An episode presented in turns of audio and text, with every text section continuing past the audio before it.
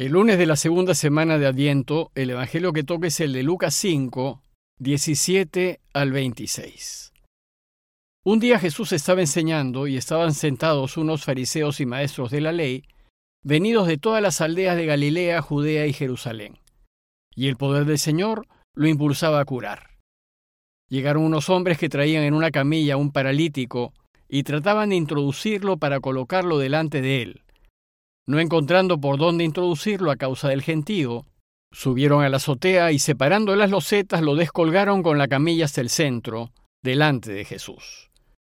Él viendo la fe que tenían, dijo, Hombre, tus pecados están perdonados.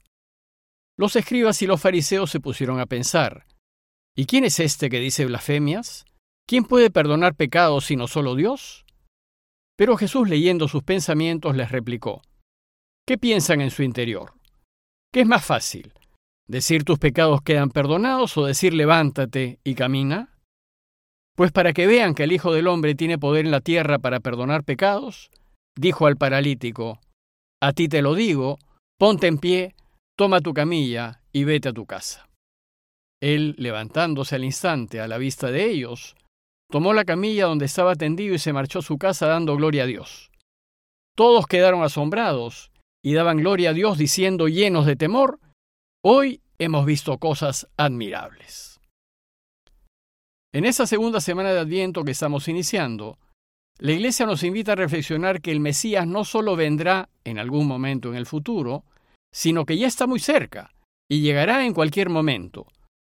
En esta segunda semana la Iglesia concluirá sus enseñanzas acerca de aquello que identifica al Mesías y nos introducirá a Juan Bautista el precursor del Mesías.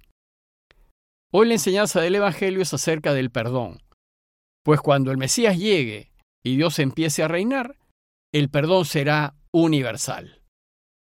Bueno, pues el marco de esta enseñanza acerca del perdón es la curación de un paralítico en Cafarnaúm. Dice el texto que un día estaba Jesús enseñando y estaban allí sentados unos fariseos y maestros de la ley, venidos de todas las aldeas de Galilea, Judea y Jerusalén. Según Marcos y Mateo, esta escena tuvo lugar en Cafarnaúm, en casa de Pedro. Y en casa Jesús estaba enseñando acerca del reinado de Dios, que era su mensaje central y lo que solía enseñar siempre. Podemos suponer que estaba enseñando acerca de cómo debemos vivir si es que queremos ayudar a Dios a reinar. Sin embargo, este verso inicial también nos dice que Jesús y aquello que enseñaba estaban bajo constante observación, pues habían llegado a Cafarnaúm fariseos y maestros de la ley, venidos de todo Israel, con el fin de asegurarse que lo que enseñaba Jesús es lo que enseña la ley. Pero resulta que Jesús no solo enseñaba de palabra, sino también lo hacía de obra, pues el texto nos dice que el poder del Señor lo impulsaba a curar, lo empujaba a actuar, como si estuviese urgido a ayudar. Esta es una señal más de su mesianismo.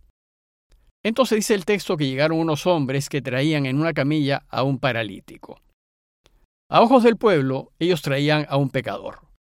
Pues según las creencias judías, todo enfermo es automáticamente un pecador.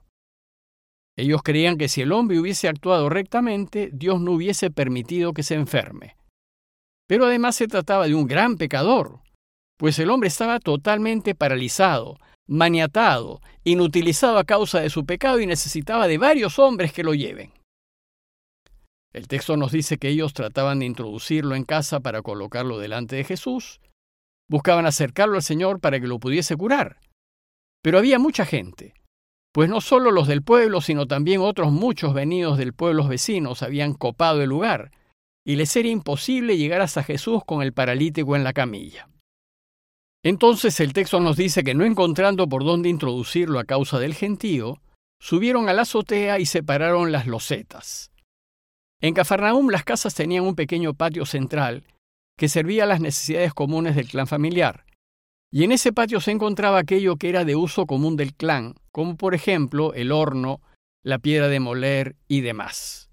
Y del patio usualmente salían escaleras de piedra que llevaban a los techos de las casas, pues los techos solían usarse para secar fruta o pescado, y a veces para tomar el fresco de la brisa del lago, pues en verano hacía mucho calor. Entonces es de suponer que estas personas, con el paralítico a cuestas, subieron las escaleras de piedra y abrieron el techo encima de donde se encontraba Jesús. Lucas nos dice que separaron las losetas. El texto griego dice que separaron las tejas de barro. Pero lo más probable es que los techos hayan sido de caña y barro. El asunto es que hicieron un forado en el techo y, según el texto, descolgaron al paralítico con camilla y todo hasta el centro delante de Jesús, y también delante de los fariseos y maestros de la ley que habían ido a observar. Podemos imaginar la escena, conmoción, bulla, detrito y tierra que caían del techo. Entonces al ver esto, Jesús se detuvo. Dejó de enseñar, y de repente, para sorpresa de todos los presentes, ve que descuelgan la camilla con el paralítico en ella y la ponen delante de él. Jesús se asombra de la absoluta seguridad y confianza que esas personas le tenían, pues estaban convencidos de que Él lo podía curar, ya que con fe todo es posible.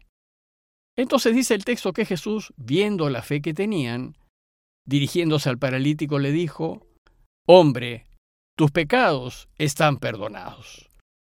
Jesús dijo esto pues los judíos creían que la enfermedad era fruto del pecado, y si quería curarlo, primero lo tenía que perdonar.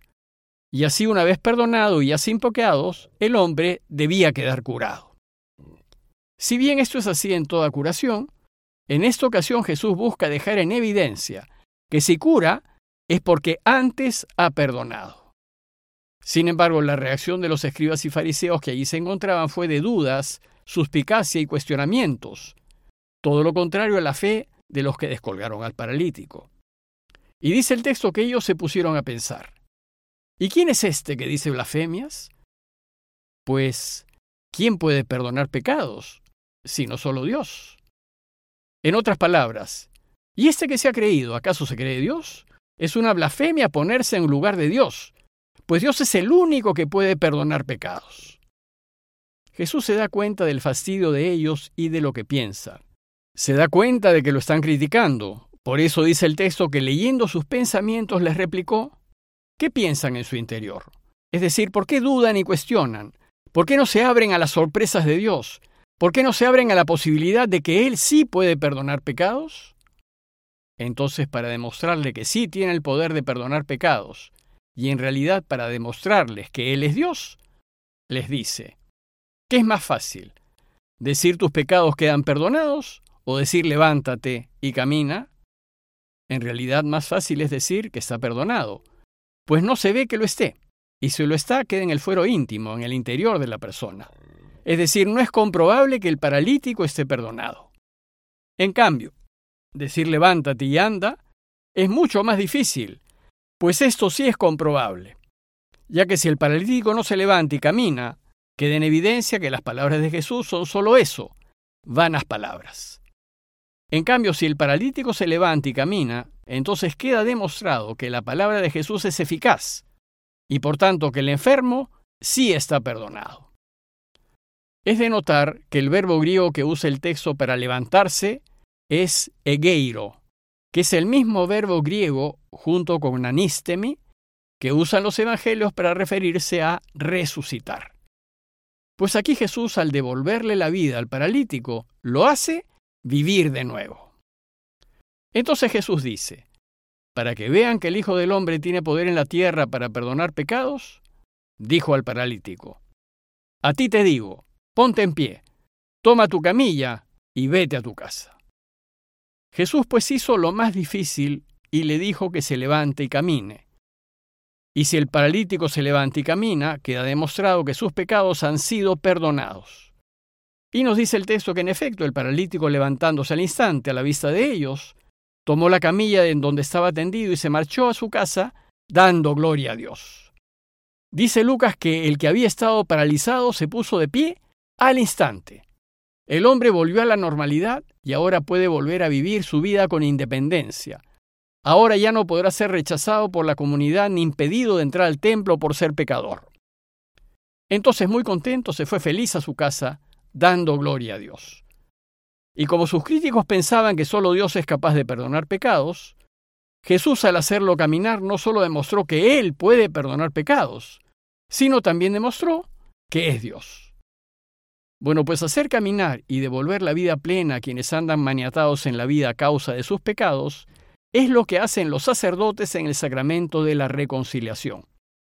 Absuelven los pecados, pero en el nombre de Dios, pues solo Él perdona los pecados. Y después de una sincera confesión, la gente se puede poner de pie y retornar a su vida normal. Lucas concluye su relato diciéndonos que todos quedaron asombrados y daban gloria a Dios diciendo, hoy hemos visto cosas admirables. El asombro, la gratitud, el estupor de la gente y la posibilidad de ser totalmente perdonados es lo que experimentaremos todos ahora que venga el Mesías. A manera de conclusión, los invito a preguntarnos si nos alegramos de que las personas sean perdonadas por Dios y si nos alegramos que también quienes nos han hecho daño sean perdonados por Dios. Deberíamos alegrarnos, porque de esa misma manera Él también perdonará todos nuestros pecados. Pidámosle pues al Señor que el perdón que Él trae sea universal, a fin de que todos vivamos como hermanos y vivamos ayudándonos y en ningún caso obstaculizándonos, y de esta manera Él pueda reinar. Compañía de Jesús, Jesuitas, Perú.